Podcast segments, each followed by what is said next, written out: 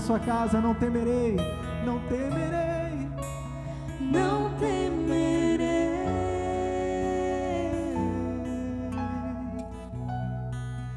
Em Deus confiarei. Aleluia. Eu confio em Ti, Senhor. E essa é a razão, Pai, pela qual não tememos, Senhor, porque confiamos em Ti, Pai.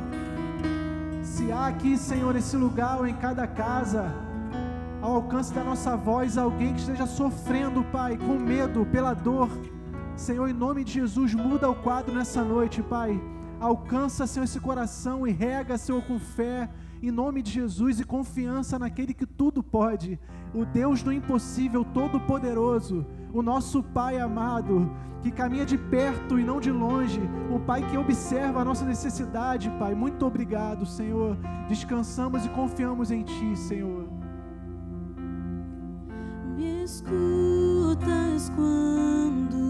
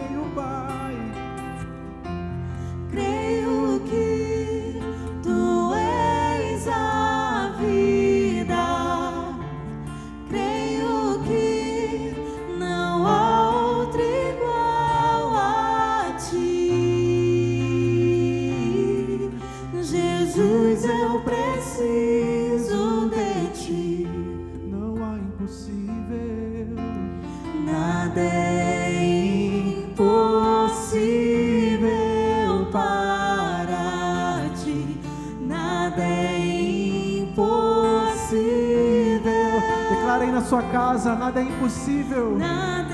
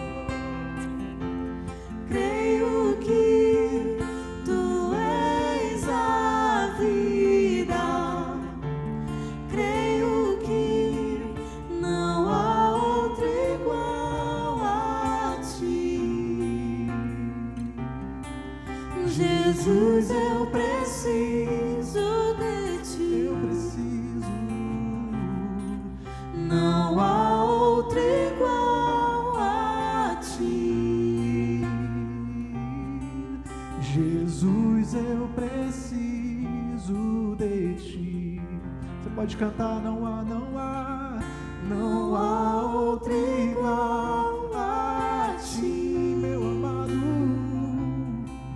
Jesus, eu preciso de ti. Eu preciso ouvir tua voz. Eu preciso da tua presença.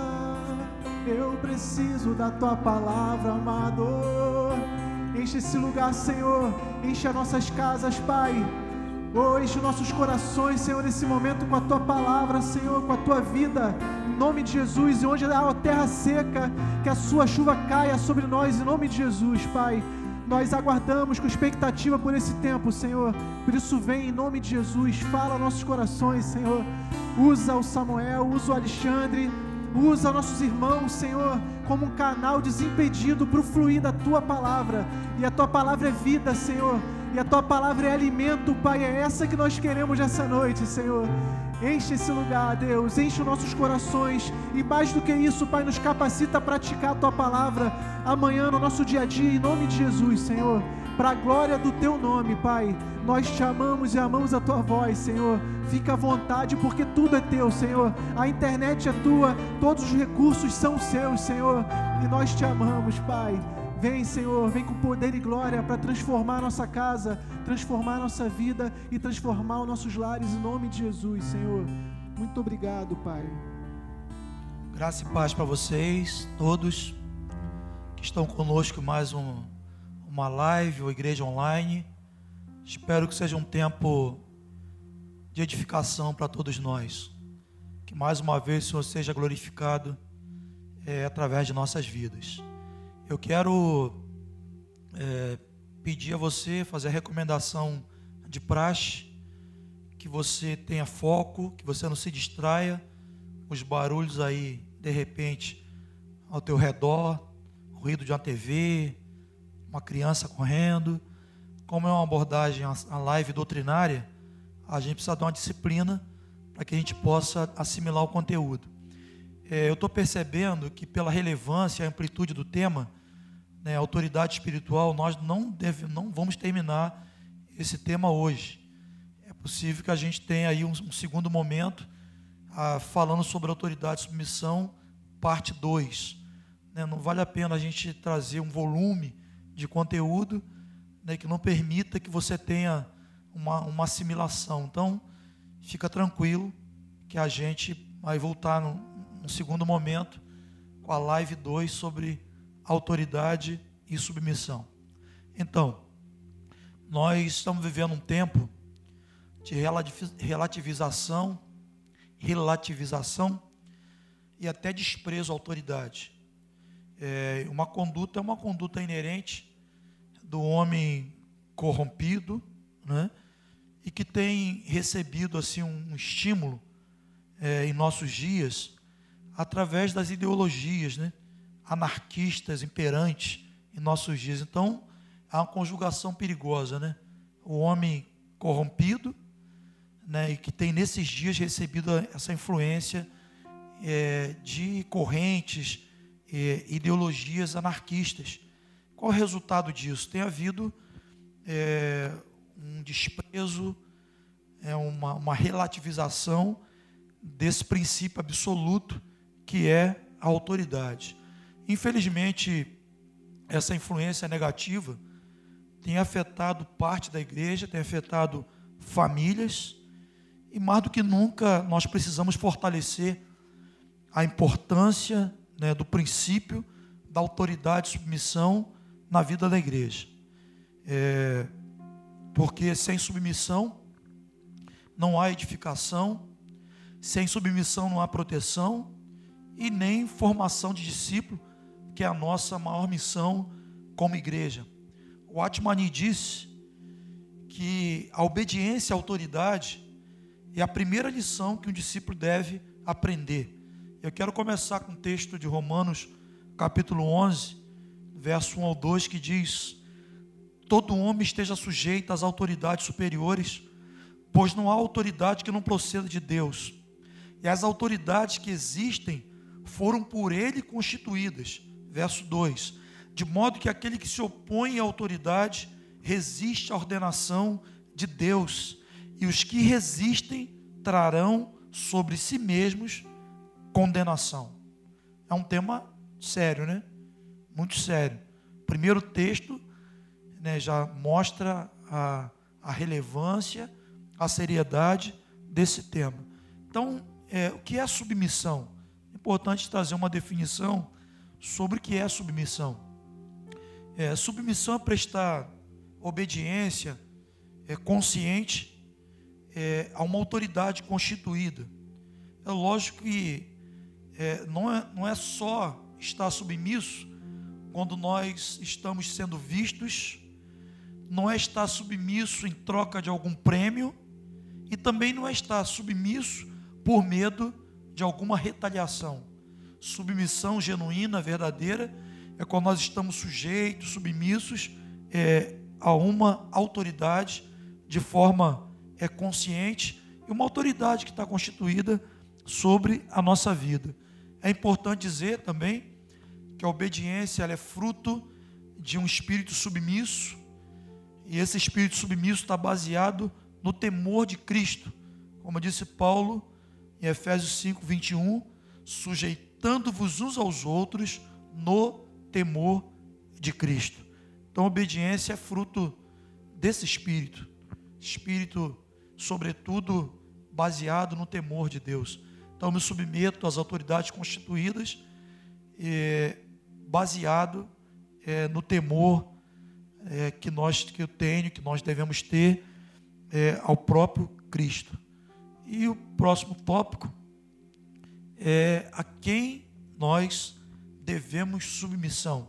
Melhor dizendo, é, quais as principais esferas de autoridade que nós devemos nos submeter. Como filhos da obediência, nós devemos reconhecer as autoridades que Deus delegou, seja no mundo, seja na nossa casa ou no lar, e na vida da igreja. É, nós, como diz a palavra, nós somos filhos da obediência. Então vamos ver é, quais são as esferas de autoridade que nós devemos nos submeter. Vamos começar pelas autoridades governamentais. Eu quero destacar um texto aqui que é 1 de Pedro, capítulo 2, verso 13 e 14, que diz assim: sujeitai-vos a toda instituição humana, por causa do Senhor, quer seja o rei como soberano. Verso 14: quer as autoridades como enviadas por ele, tanto para castigo dos malfeitores, como para louvor dos que praticam o bem. Agora, é, 2 de Pedro, capítulo 2, verso 9, 19. Porque o Senhor sabe, verso 9 e 10, perdão. Porque o Senhor sabe livrar da provação os piedosos e reservar sob castigo os injustos para o dia do juízo. Verso 10. Especialmente aqueles que, seguindo a carne, andam em imundas paixões e menosprezam qualquer governo. Olha a expressão, menosprezam qualquer governo. E o texto termina dizendo: atrevidos, arrogantes, não temem difamar autoridades superiores. Bom, queridos, as autoridades governamentais, elas são constituídas por Deus. Elas são constituídas para manter e executar as leis, obviamente, visando a manutenção e a ordem social. A Bíblia chega a dizer que as autoridades governamentais são ministros de Deus. E isso está em Romanos, capítulo 13, verso 4. É a só a parte A que diz assim: visto que a autoridade é ministro de Deus para o bem. Olha como o texto se refere às autoridades é, governamentais. O texto diz que são é, ministros de Deus para o bem. Êxodo 22, 28 também faz a seguinte advertência: contra Deus não blasfemarás, nem amaldiçoarás o príncipe do teu povo. Um discípulo, ele não deve, ele não pode criticar e nem ultrajar o governo. É, nós estamos num tempo onde a internet tem dado voz a muita gente.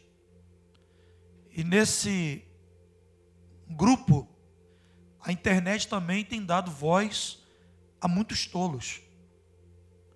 É, e tem sido comum nós vemos pessoas falando mal das autoridades governamentais é, nas redes sociais, falando mal de parlamentares, falando mal do executivo e dos magistrados, entre outros, com murmurações, piadas de mau gosto, aqueles memes, né? Engraçados, mas é, muitos deles são ofensivos à autoridade constituída. Então, é, nós vemos essas condutas inconvenientes também nas ofensas, desejo de derrota, pessoas apostando para que né, a autoridade caia, governo quebre, se esquecendo de que se isso acontecer, nós vamos sofrer. Quem vai sofrer diretamente é o povo. Então nós vemos atitudes negativas é, que é, elas não afetam só essas autoridades governamentais, mas ela afeta o próprio Deus. E Deus reage esse tipo de comportamento na vida de um discípulo, na vida de todo aquele que se comporta dessa forma.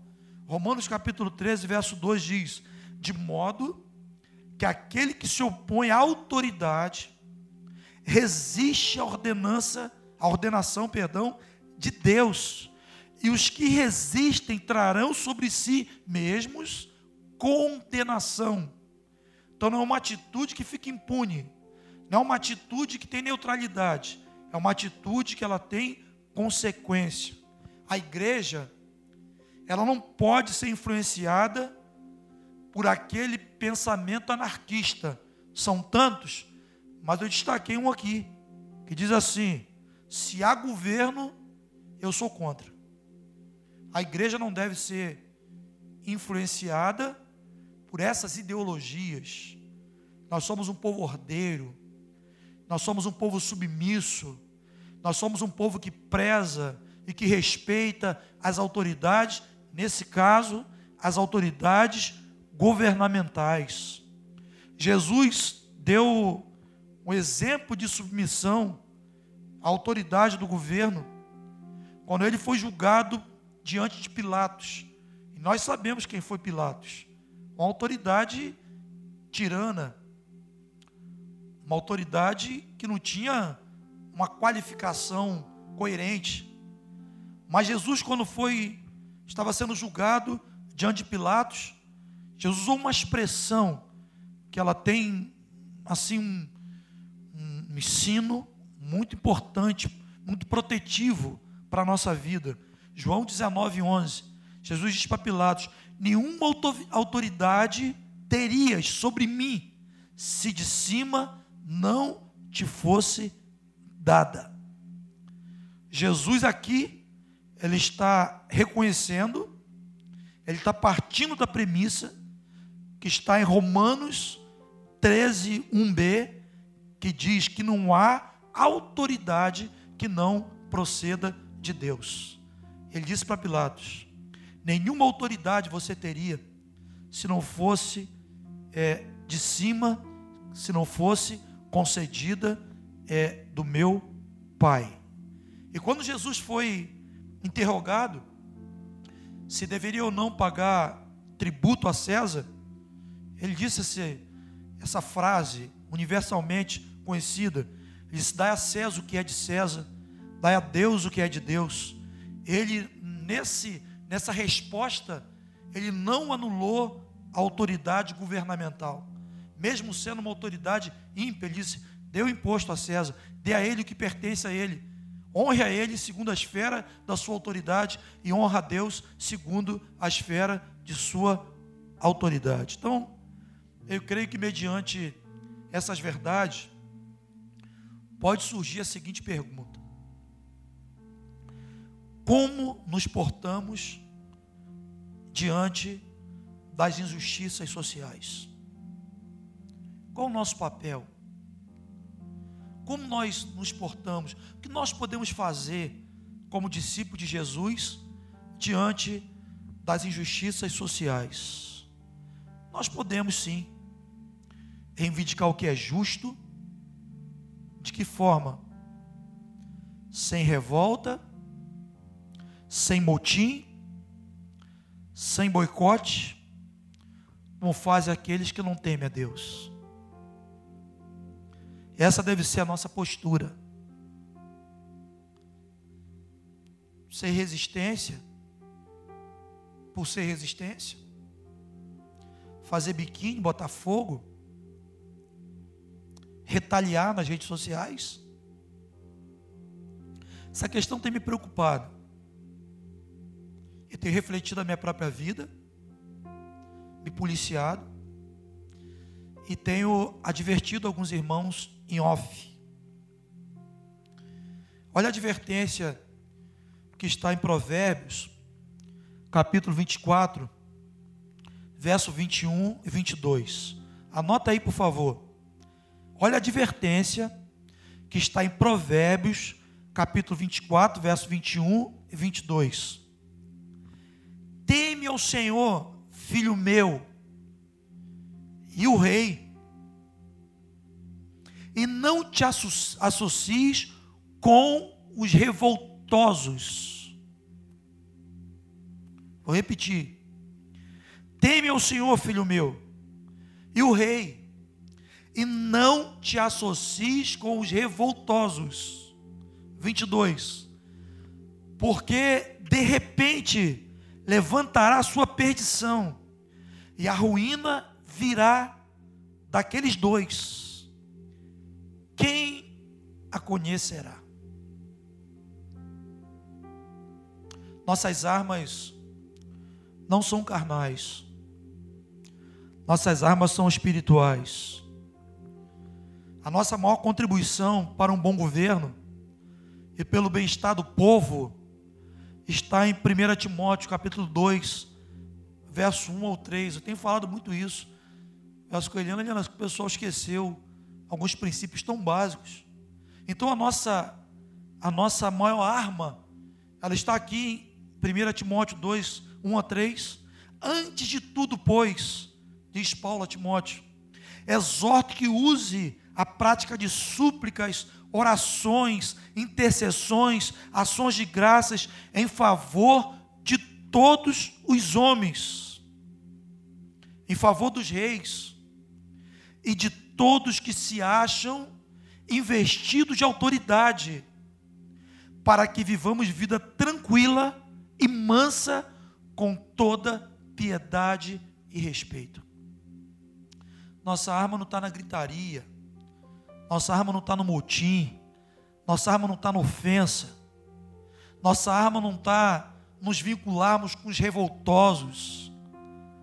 Nossa arma está no respeito, reivindicar o que é justo com respeito, com temor diante de Deus. Nossa arma está na intercessão, no clamor diante de Deus. Para quê?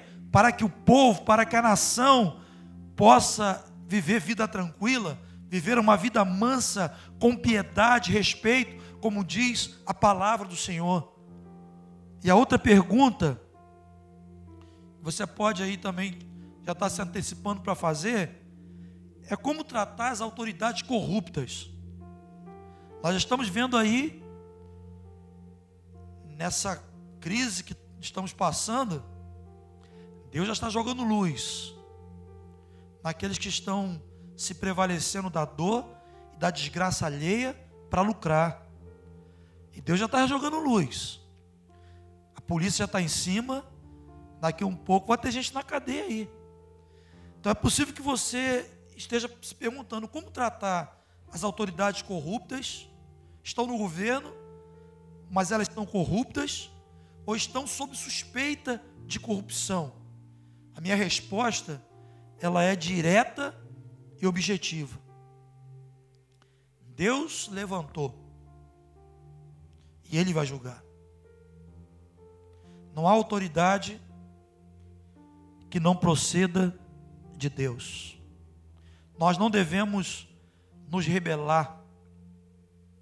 Nós não devemos nos colocar no lugar de Deus. Porque Ele é o reto juiz. Daniel capítulo 2, verso 21 diz que o Senhor remove reis.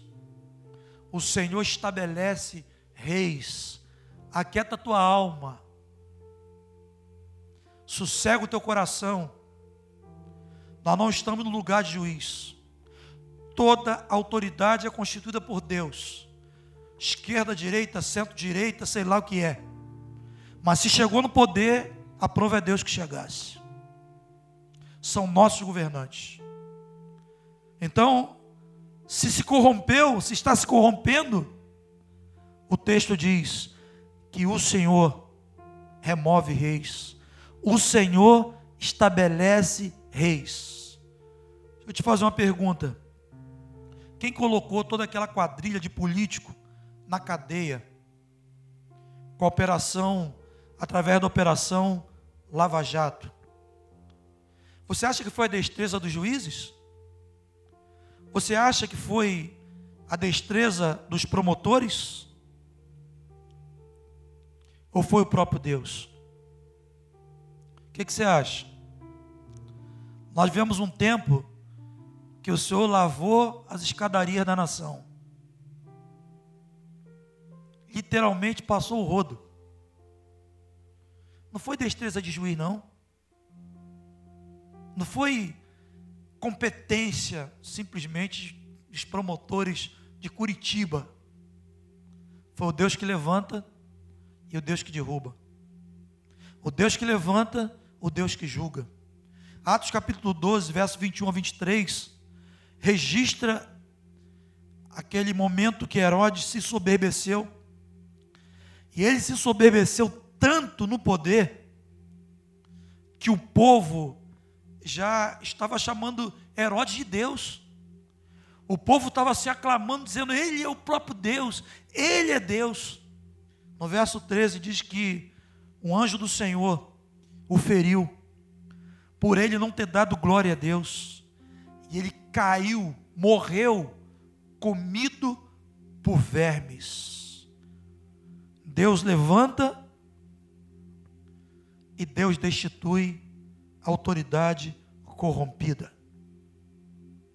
Não são seus protestos, os seus memes nas redes sociais que vai produzir esse resultado, mas é a própria justiça de Deus. Nós não fomos chamados para nos associar com os revoltosos. Quando adotamos essa conduta, quando adotamos as ideologias que afrontam as autoridades, nós seremos punidos, seremos julgados também pelo Senhor. Mas confiemos no Senhor, confiemos no reto juiz, porque Ele vai estabelecer a tua justiça. Eu quero estabelecer uma nota nos casos das leis governamentais que são contrárias à palavra de Deus. Porque Nem tudo que é legal é justo. Nem tudo que é legal é verdadeiro. Tem leis é, que foram instituídas que são favoráveis, são contrárias à vida, favoráveis ao uso de droga. Leis. Países que têm drogódromo. Holanda. Uruguai, agora liberou Mary Juana. Então há leis que afrontam diretamente a palavra de Deus. E nós não devemos nos submeter, obviamente, a essas leis. Nós lembramos o que está escrito em Atos 5,29. Nos diz que antes importa obedecer a Deus do que aos homens. Mas as autoridades que estão foram instituídas, as autoridades que estão no poder, elas foram instituídas por Deus. Creio que nós devemos refletir. Eu vejo muitos irmãos postando coisas que não devem. Tinha um irmão justificando o palavrão do presidente, pô. É nosso presidente. Mas não creio que deve ser essa nossa postura. Ficar fazendo comparação. Se usou um vocabulário indevido, tem que se arrepender. Pô. Entende? Seja presidente, seja ministro. É, eu tenho visto umas coisas que sinceramente, não tem sido legal. E esse, esse cumprimento nesse, nesse tema é exatamente por essa carga que Deus tem colocado no meu coração. Alexandre orou pedindo para que eu liberasse a carga que está no meu coração. Eu quero ser obediente a essa, a essa direção do Espírito Santo. Uma outra esfera de autoridade é autoridade na família. Colossenses 3, 18, 20 e 22, tem mandamentos específicos aqui para a família. Diz: esposa, sede submissas ao próprio marido. Marido, ame a vossa esposa. Filhos, obedecei a vossos pais em tudo, pois fazê-lo é grato diante do Senhor. Deixa eu dizer uma coisa aqui.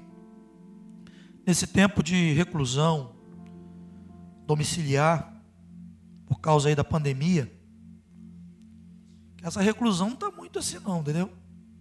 O negócio já está meio assim. Mas nesse tempo de reclusão familiar, doméstica, tem havido assim, muitas disfunções no seio das famílias. Registro de conflitos, agressões, abuso. E não é só na família dos ímpios, não. Em família de cristãos também. E eu creio que tudo isso está relacionado à falta de autoridade no lar. Porque a autoridade legítima, ela protege. A autoridade legítima, ela forma, ela supre, ela promove edificação ela não promove crise. Então, quanto autoridade no lar, sabe assim, mais objetivamente, em relação às esposas, ou quanto às esposas, as esposas devem ser sujeitas a seus próprios maridos. Efésios 5, 22, 23 mostra que a submissão da mulher se dá de fato quando ela tem revelação da autoridade de Deus sobre a sua vida. Olha ali no monitor. As mulheres sejam submissas ao seu próprio marido, como ao Senhor. Verso 23. Porque o marido é o cabeça da mulher, como também Cristo é o cabeça da igreja sendo Ele mesmo o Senhor do corpo. Então, 22 mostra que a submissão da mulher se dá quando ela tem o entendimento da autoridade de Deus sobre a sua própria vida. O marido na casa, ele é uma autoridade representativa de Deus. É importante dizer para as mulheres, porque dentro dessa promoção da anarquia, da rebelião, né, a gente tem, de fato, assim, é, é, visto as, mulheres sendo alvo, né? Da incitação, a rebelião, sabe? Então, assim, a Bíblia mostra que a submissão da mulher não a rebaixa.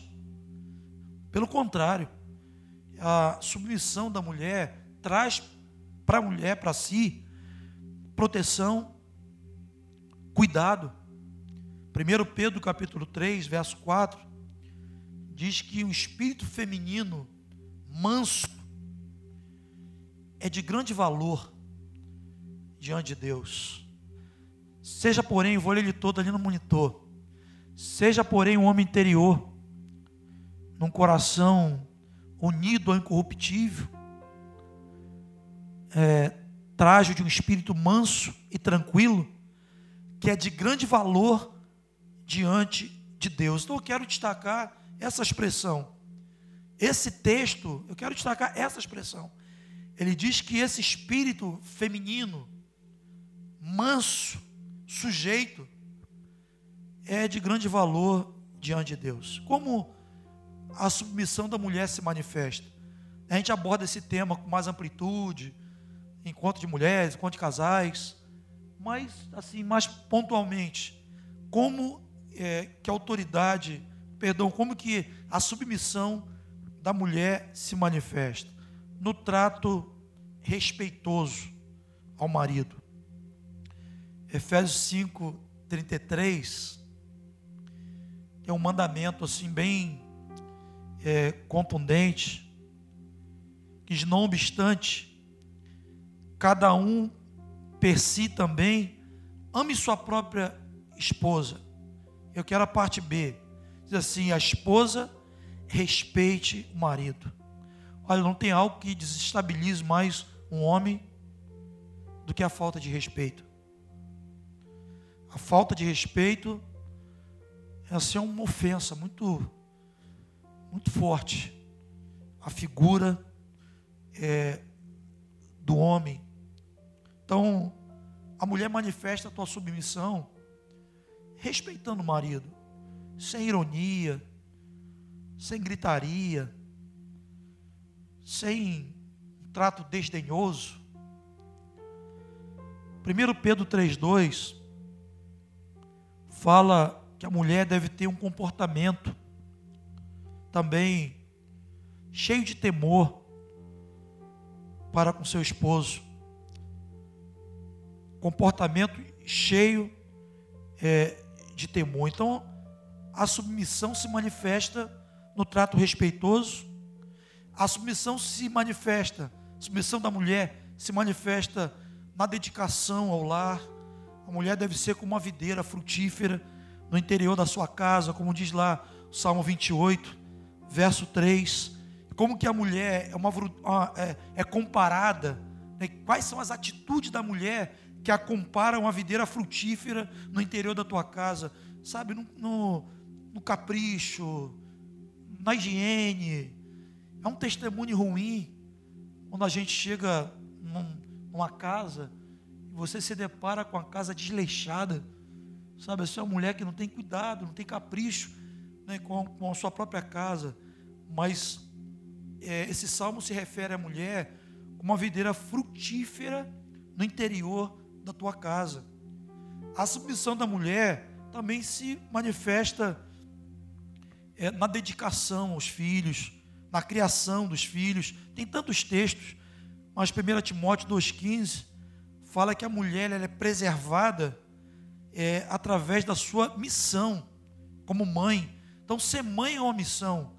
Né? Por mais que a gente sabe que, pela, pela demanda né, da, dos nossos dias, nós temos esposas envolvidas em outras atribuições, mas nada pode estar subordinada à tua função, ao teu papel de mãe, de esposa, né, de dona de casa. Não tem como você terceirizar o teu papel é, de mãe, né, junto principalmente né, da, da, da, da, filha menina, né? Falando da a mãe reforçando esse aspecto da, da, da, feminino, né? é, abordando a questão de moda e educação sexual, o papel da mãe. Então, a submissão da mulher, eu estou destacando aqui três pontos, ela se manifesta no respeito ao esposo, né, nesse, nesse trato cheio de temor ao marido, se manifesta na dedicação ao seu lar, se manifesta na criação e no cuidado dos filhos. Quanto aos homens, o homem ele tem a responsabilidade, a responsabilidade geral sobre a família. Ele é o pastor da tua casa. Eu converso com, quando eu converso com, às com um casal, tratando algum distúrbio familiar, algum problema, eu já destaco logo uma afirmação. Eu digo para o marido: você não é culpado de tudo que aconteceu, mas você é responsável, porque você foi constituído por Deus como cabeça, como governo é, do teu lar. O marido ele é pastor da tua casa. O marido ele é o sacerdote. O marido ele é o profeta do teu lar. Gênesis capítulo 18, verso 19 gosto desse texto. O Senhor disse a Abraão, porque é, o Senhor disse a Abraão o seguinte: porque eu o escolhi para que ordene a seus filhos e a sua casa depois dele. Ele fala acerca de Abraão, a fim de que ordene o caminho do Senhor e pratiquem a justiça e o juízo, para que o Senhor faça vir sobre Abraão o que tem falado ao seu respeito. Então, esse texto aqui está dizendo o seguinte: o Senhor está condicionando o cumprimento da promessa, daquela linda promessa que ele deu a Abraão, ao seu papel, à sua responsabilidade de ordenar a tua casa e ordenar o teu filho. Então, o marido tem essa responsabilidade. O marido precisa exercer essa autoridade na esfera, no contexto do teu lar. Ele é o pastor, ele é o sacerdote. Agora, uma nota: é, um homem omisso, uma expressão aí corriqueira. Um homem banana, sem autoridade, é a maior tragédia de um lar. Porque onde não há autoridade, há anarquia. Onde não há autoridade, que essa figura do telhado, há vulnerabilidade, a ação de demônios, né? a família fica, é, fica exposta. Então, o marido, ele tem que, o homem, ele tem que exercer autoridade, amando a sua esposa. A palavra diz que o marido deve amar a esposa, Efésios 5, 25. É, amar sua esposa como Cristo amou a igreja. Não é qualquer amor, é um amor que tem um padrão. Deve amar a igreja. Maridos, ame a vossa esposa como também Cristo amou a igreja e a si mesmo se entregou por ela. Efésios 5, 25. O marido, ele deve governar o lar. Governar é dirigir. Governar é administrar. O marido deve prover o sustento do teu lar. Lá, no princípio, o homem pecou, ele recebeu de Deus ali uma incumbência. Ele disse: Olha, do teu suor agora você vai comer o teu pão, você tem que ser provedor. Eu já ouço uma expressão desde guri, já ouvi isso do meu pai, com outras palavras, mas a expressão é a seguinte: o trabalho dignifica o homem.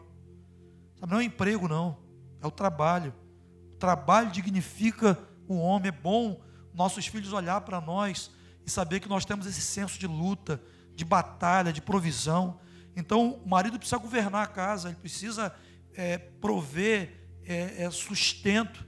Efésios 5, 29 diz que uma das expressões de amor do marido para com tua esposa, para com tua casa, diz que, é, que ele alimenta e que ele cuida. É ruim nós vemos um, um marido, um jovem, que ainda não definiu uma identidade profissional, ainda não definiu um meio de suprir, de atender tua família. Nós temos visto hoje jovens com 18 anos, 19 anos, que ainda não produzem, vão fazendo um catatal de curso, não sou contra o curso, mas está no nosso DNA, plantado por Deus a responsabilidade, a incumbência de prover. Somos provedores. Eu digo para meus filhos, vocês são guerreiros. Ensina a manusear a ferramenta e outras coisas que eu não vou falar. Nossa responsabilidade é ensinar nossos filhos a serem homens, a terem hombridade. Essa é a nossa responsabilidade como governo. O marido, um homem, precisa governar sendo sacerdote, sendo pastor, instruindo a tua casa com a palavra de Deus, orando pelos seus filhos. Eu faço umas enquetes, pergunto para os maridos: é, você tem o hábito de orar pelos teus filhos, pela tua esposa, ungir com óleo? Às vezes alguém está doente lá em casa, ele já corre e fala: Papai, tem que orar para Fulano, é, tá doente, acho que não está legal, leva aquele olhinho. Já assimilaram é, a importância, né, o efeito, o resultado da oração, da unção é, com óleo. Então a responsabilidade nossa é exercer esse papel sacerdotal, esse papel pastoral dentro da nossa própria casa, a responsabilidade dos pais disciplinar os seus filhos, não disciplinar por causa, é, porque os filhos de repente estão arranhando a reputação dos pais. Nós temos que disciplinar os nossos filhos por causa deles, respeitando aqueles cinco nunca para os filhos pequenos. Né? Nunca com as mãos, nunca por acidente, nunca sem explicar. Né? Faltou aí, me ajuda. Nunca com as mãos, nunca, nunca por acidente, nunca sem explicar, nunca irado e nunca sem orar também. Então a gente vai ensinando esses cinco nuncas da disciplina é, para os filhos pequenos. E não tem outra metodologia. A metodologia para tratar com a rebelião da criança é a vara. E a vara aí não é uma questão figurativa. A vara que a Bíblia fala é literal. No encontro de casais, uma vez, eu falei sobre esse tema, tirei um montão de varinha, ungi e dei uma para cada pai. E depois eu vi testemunho de pais sobre o resultado da varinha ungida. Então, tem varinha ungida para você que não tem, e é de graça, tá? De. Essa campanha é de graça, tá bom? Então, que afasta a, a, a, a, rebelião do coração da criança, como diz a palavra, a palavra do Senhor lá em Provérbios, é, é a vara. Diz que a estultícia está ligada ao coração da criança, mas a vara ela afasta. Então os pais devem disciplinar os seus filhos, sabe? É, não premiar a rebelião.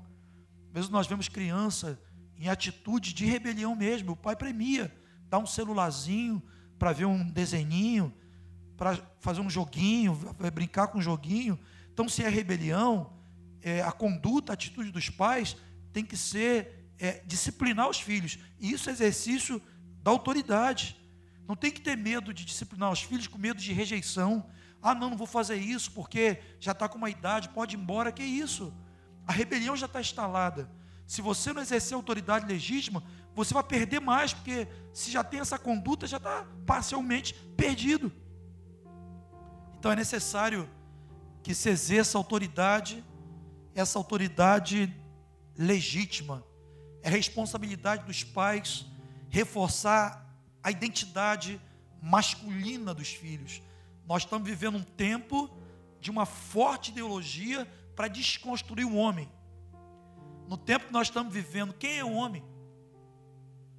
Quem é o homem? É uma articulação intencional. Nós precisamos nos posicionar como autoridade, nos posicionar como, como pais, reforçar a identidade masculina dos nossos filhos, ensinando habilidade profissional, ensinando trabalho, ensinando esporte. É dever de você, teu, como pai, é, educar sexualmente seu filho, tirando os mitos, os enganos. Essa é a tua responsabilidade. Mais do que nunca nesse tempo que nós estamos vivendo. Nós estamos falando aqui sobre, sobre a autoridade na esfera do lar. Tem pano para manga. Mas eu quero, não quero ser faltoso em deixar esses tópicos para que você possa refletir. É lógico que quando a gente senta com a classe específica, com homens, com mulheres, a gente toca assim, aprofunda e amplia um pouco mais essa questão. Em relação aos filhos, Efésios capítulo 6, verso 1 e 2, diz que os filhos devem obedecer vossos pais no Senhor, porque isso é justo. E o texto, verso 2 diz: Honra o teu pai e tua mãe, para que tudo te vá bem e seus dias se prolonguem sobre a terra. Olha, pensa num versículo que eu ouvi muito quando eu era guri. Foi esse. Direto e reto. Honra o teu pai e tua mãe, para que tudo te vá bem e para que teus dias se prolonguem na terra. Quem honra pai e mãe tem como bônus o seguinte: sucesso na vida e longevidade. Você sabe que tem pessoas que estão morrendo precocemente por desonra aos pais? Eu sei de vários casos. De pessoas que pod poderiam viver um pouco mais e com qualidade de vida se tivesse honrado e respeitado os pais. Isso independe. São pais cristãos, são pais ímpios. O mandamento é para honrar os pais. E qual o bônus? Qual o prêmio? É o mandamento com promessa. O bônus, o prêmio é sucesso na vida. Para que tudo te vá bem. Vá passar no Enem, passar no concurso. Vá arrumar um cônjuge no padrão. Tudo te vá bem. A empresa vai prosperar. E o texto diz que no bônus também fala de longevidade. Você vai viver um pouco mais com qualidade de vida. Como honrar? Um respeito,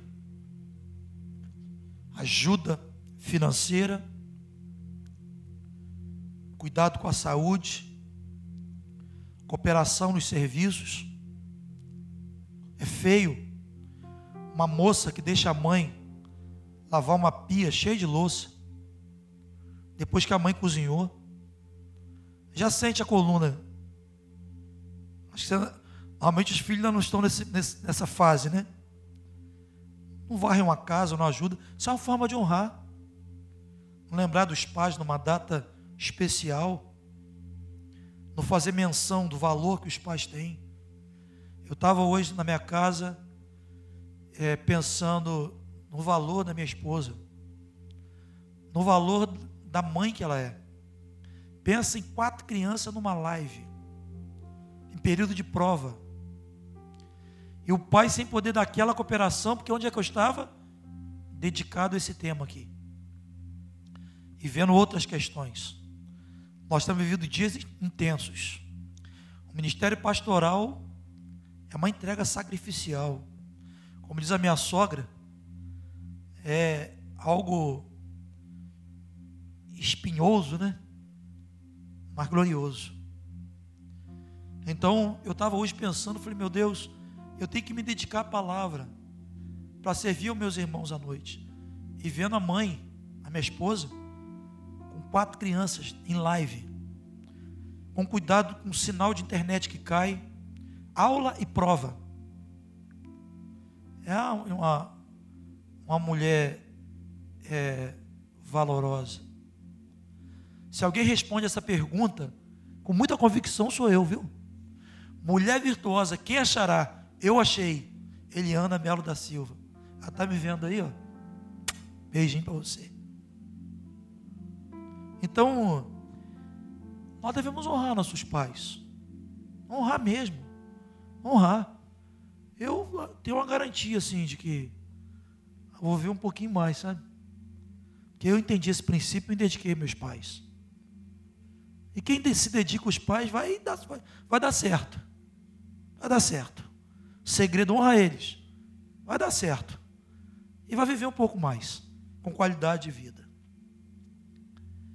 Eu quero falar sobre o último tópico, sobre a autoridade na igreja. É possível que eu volte a falar um pouquinho mais sobre ele na segunda parte. Mas quais são as esferas de sujeição na vida da igreja? Quero destacar um texto, entre outros bons. 1 Tessalonicenses 5,12. apóstolo Paulo diz: Agora vos rogamos que acateis com apreço os que trabalham entre vós e vos presidem e vos admoestam. Esse texto fala de duas categorias que devem ser tratadas com apreço, com respeito, com amor. E o texto diz que essas duas classes merecem esse cuidado, merece esse tratamento por causa do trabalho que realizam. Os que trabalham, quantos trabalham entre nós? Tem muitos cristãos parasitas. Suporta a minha expressão. Parasita que vive à custa do outro. Como Franco diz, que é uma injustiça alguém receber a vida de Deus e viver para si. Às vezes sobra muito trabalho para pouca gente. Quando o Senhor criou o homem, Ele não apenas criou, Ele colocou no jardim maravilhoso, deu ao homem a honra da sua presença, mas Ele colocou o homem no jardim para cultivar e, e para guardar, para trabalhar.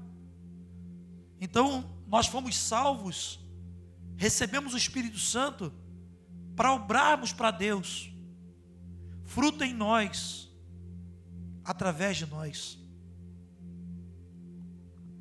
Então, os que trabalham, os líderes, os irmãos que hospedam a igreja no lar, sabe que o encontro para eles começa cedo. Ele tem que articular o horário de trabalho. Sabe, eu somar no, no ano todo, foi não sei quantos litros de café, de suco. Termina a reunião, às vezes vão embora, os irmãos vão embora, fica um pouquinho, e ele está atendendo alguém, pastoreando alguém, orando por alguém. É, divide o tempo, às vezes, de atenção ao filho, ao discipulado, ao cuidado é, de uma ovelha, ao discipulador, de confirmador de fé, que saiba confirmar a fé, até às vezes em comunidades de risco, mas vão por amor, por amor à obra de Deus, por amor ao Senhor. Eu vejo os irmãos que estão atendendo, viu o trabalho do pessoal do Provid, vai aqui meu, mais uma vez, minha, minha meu reconhecimento ao trabalho dos conselheiros químicos no Provid, que atende uma galera que não é mole. Eu sentei outro dia para analisar o caso de um rapaz que pediu ajuda. Eu falei, cara, tem que ter fé e amor para atender esse cara. Porque envolve risco, envolve risco mesmo. Então, tá aí os conselheiros químicos, músicos. Quando nós estamos na reunião no formato grandão, a reunião para eles começa de manhã, começa durante a semana, técnico de som. Nós não teríamos essa transmissão com qualidade se não tivéssemos uma galera que saiu cedo, chegou aqui para preparar todo esse equipamento para que a gente tivesse essa transmissão e tantos outros. Aquele serviço secreto, aqueles que intercedem por nós, que se dedicam em oração, que estão na brecha para que a obra de Deus avance, para que a obra de Deus dê certo. Quantas diaconias na igreja Quantos nos servem que deve ser tratado com apreço, com máxima consideração. Então, nós podemos assim nos perder. De quantas diaconias, quantos serviços, aqueles que se dedicam ao trabalho infantil, que não é fácil, e às vezes não são reconhecidos, não são tratados com apreço os que vos presidem, os pastores, os ministérios, os presbíteros, que admoestam. O texto diz que, é, que nos admoestam no Senhor. Admoestar não é fácil, pessoas. Admoestar, disciplinar não é fácil. Porque não é todo mundo que recebe. E às vezes nos taxam de algozes, de radicais, hostilizam, desprezam. Às vezes nós lidamos com pessoas que nós atendemos por anos, abrindo casa, vida, pastoreando crise, e se despede de nós por WhatsApp. Nem por voz, por texto. Ainda bem que nos firmamos em algumas convicções importantes no exercício do ministério. Que servimos primeiramente ao Senhor. Segundo, que no Senhor o nosso trabalho não é em vão. Há uma coroa reservada, uma coroa especial para aqueles que se dedicam ao rebanho, para aqueles que se dedicam à causa do Senhor. Então, devemos acatar com apreço aqueles que nos admoestam, aqueles que presidem, consola, ensina, se afadiga na palavra e no ensino. E a Bíblia diz que esses devem ser merecedores de dobrada honra, que se afadiga a palavra e o ensino. Hoje, meu pequeno, a gente saiu do contexto da cidade, fomos para o mato, para o sítio, porque nós estamos com algumas causas muito sérias para julgar. Eu falei, eu preciso de quietude. E pedi aos meus companheiros para me liberar, para que eu pudesse me dedicar com mais foco a esses temas. E meu filho pequeno hoje falou assim: pai, é, vamos pedalar, pai. É, o Jailton estava lá também, dei uns trabalhos para ele, hoje lá, já já, companheiro de labuta. E ele falou: pai, vamos pedalar, vamos andar a cavalo. Ele veio assim nas minhas costas e falou: está trabalhando, né? Pai, você trabalha para caramba, hein? Então, assim, é, aqueles que presidem, se afadigam na palavra e nem sempre tem uma resposta que se espera. Mas eu quero dizer para você, em nome de Jesus, essas duas classes, se sujeite, se sujeite. Quem trabalha, quem preside, quem governa a igreja, quem tem uma investidura de Deus, para dar uma direção profética, para direcionar o rebanho, tenha por apreço, tenha por respeito, tenha por máxima consideração, porque sobre esses pesa uma grande responsabilidade, porque a Bíblia diz que os pastores devem velar pelo rebanho que vão prestar contas ao Senhor. Essa é a pressão que está sobre nossos ombros. Nós vamos prestar contas ao Senhor. Aqueles que estão sob nossos cuidados, o Senhor conhece pelo nome, conhece pelo sobrenome, está tudo registrado. Nós vamos prestar contas. Trata com apreço